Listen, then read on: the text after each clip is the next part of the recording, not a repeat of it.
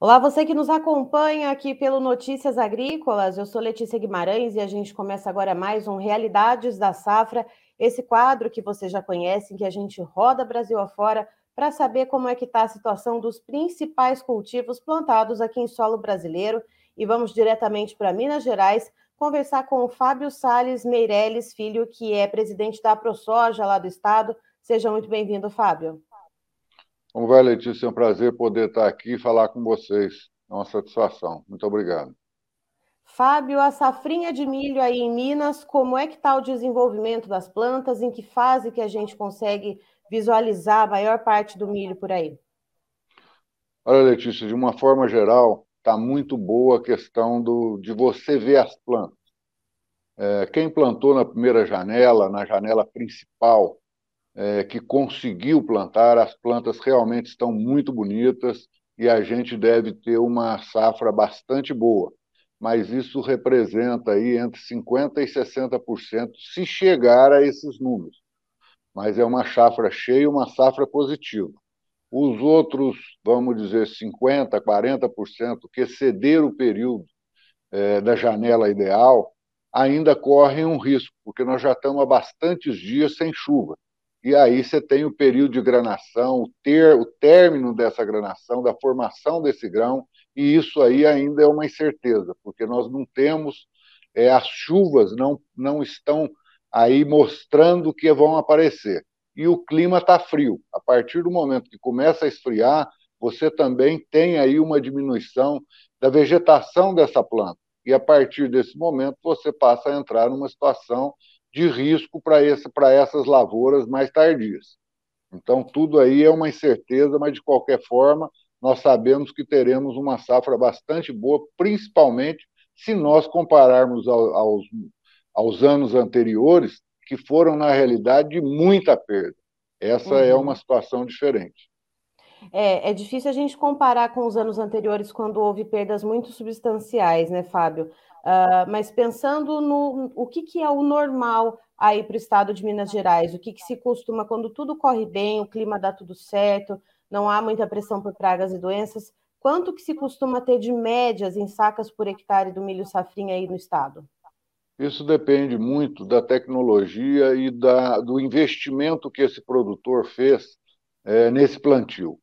Nós sabemos que o custo é extremamente, foi extremamente alto, os adubos, os insumos, você vê que o óleo diesel não abaixou até hoje, então há uma, uma diminuição de uso de fertilizantes, uma série de situações. Nós achamos, pelo visto das lavouras, que nós vamos ter uma média aí entre 60 e 65 no estado.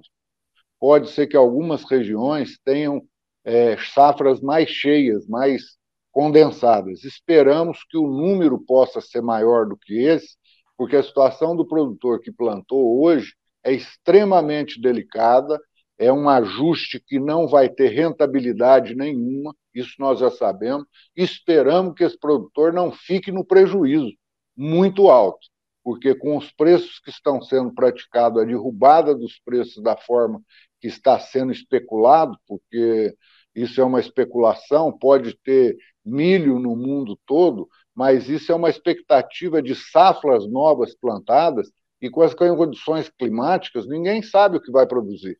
Então, essa questão de mercado aflige tremendamente o produtor e coloca a sua rentabilidade em risco. E, Fábio, colocando esse ponto que você disse, né, uma média de produtividade em torno uh, de 65 a 70 sacas por hectare, uh, numa média geral, pensando no estado, claro que alguns pontos né, podem produzir mais ou podem produzir menos.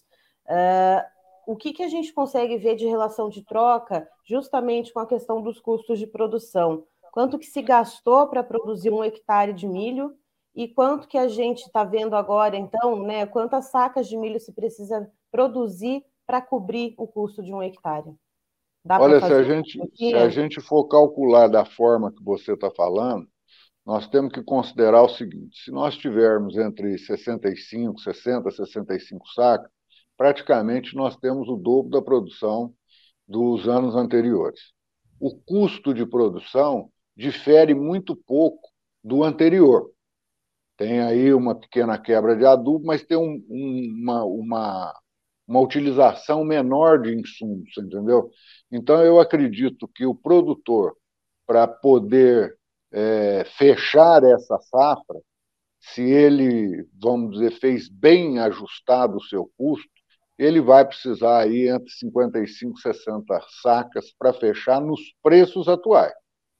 Se nós estivéssemos aí trabalhando na faixa de 70 reais, alguma coisa nesse sentido, você entendeu? Nós teríamos uhum. aí é, em torno aí de mil reais, mil e poucos reais de resultado positivo por hectare, se eu não estiver errado nos meus números, nos ajustes que nós temos aqui feitos, entendeu?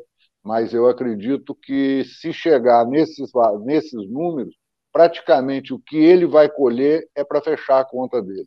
Porque o frete está muito caro, continua empatar, muito alto. Né?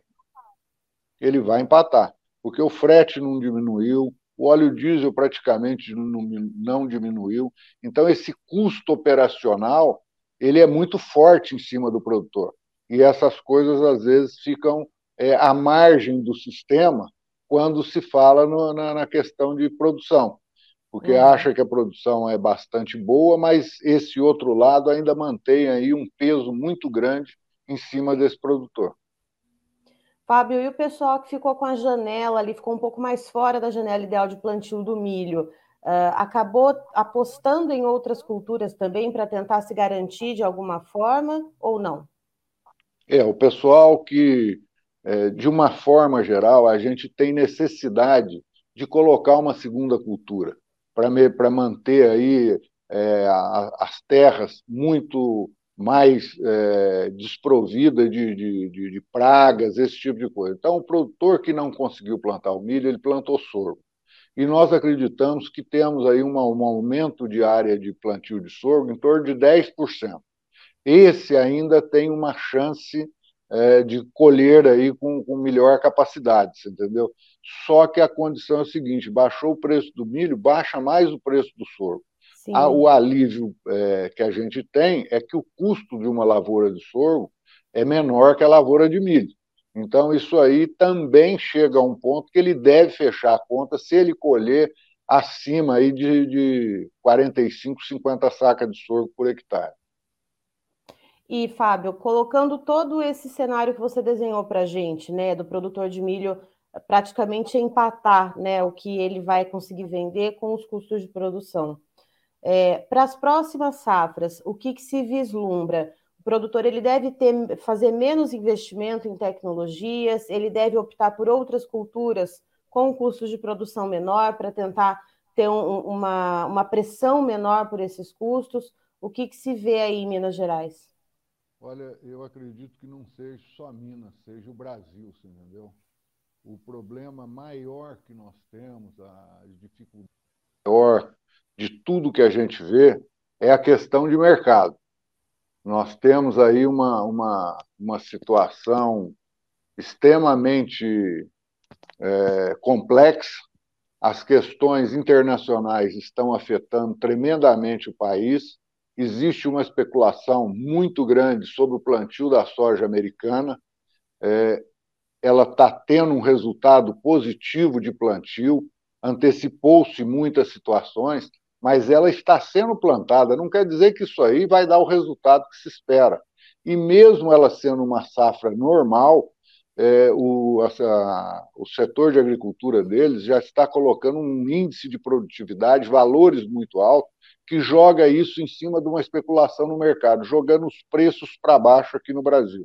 Se você analisar soja, milho, os grãos de uma forma geral, com o dólar aonde está, o produtor brasileiro praticamente está dando um presente para o mundo, porque a capacidade deles de compra aumentou e os nossos preços caíram aqui dentro. O, a, a, especulação mundial é um mercado, vamos dizer assim, que como se tivesse em cima de um terremoto, você entendeu? Ele ficou num grau de volatilidade que não tem tamanho. Esse acordo lá da Ucrânia, que parece que foi renovado, uma série de situações, mantém aí essa pressão sobre o Brasil, porque Hoje, se você analisar, nós sabemos que nós temos soja e milho suficiente para chegar até o final do ano, mas sem grandes sobras. e o mundo inteiro coloca como se nós tivéssemos excesso de produção no mundo em todos os lugares. Ah, mas os números indicam. Indicam em cima de uma especulação de uma safra que foi plantada. Esse é meu entendimento. Não quer dizer que nós não vamos ter uma folga. Nós vamos ter uma folga internacional se as coisas continuarem dessa forma. Você tira uma ideia. A Argentina produziu menos da metade da, situação, da, da, da produção dela normal. Não quer dizer que ela vai ter uma safra cheia na próxima que vai ser plantada. Então, nós estamos vendo aí eh, os preços que estão é, praticados realmente atingindo o produtor brasileiro de uma forma pesadamente, e ainda temos um, uma questão pesada, mais forte ainda, que é a questão interna, é uma politização em cima do agro, falta de recursos, juro extremamente caro, e parece que o governo que está colhendo uma safra, vendo se colher uma safra de um benefício para toda a população brasileira e mundial, torce para que esse agro dê errado. Nós temos falta de recursos, a quantidade de recursos não é suficiente, temos juro caríssimo. Como continuar? Ah, mas você tem o dinheiro aí do banco privado. Ótimo, o, juro do, do banco privado é excessivo. E não adianta falar para nós que é uma taxa Selic que está alta, que precisa baixar essa taxa Selic, que no mundo não funciona assim. O, a, a segurança alimentar dos países garantem do governo um juro mais barato. E o governo poderia praticar isso e investir no momento que todos nós precisamos, que é produzir alimento para o mundo.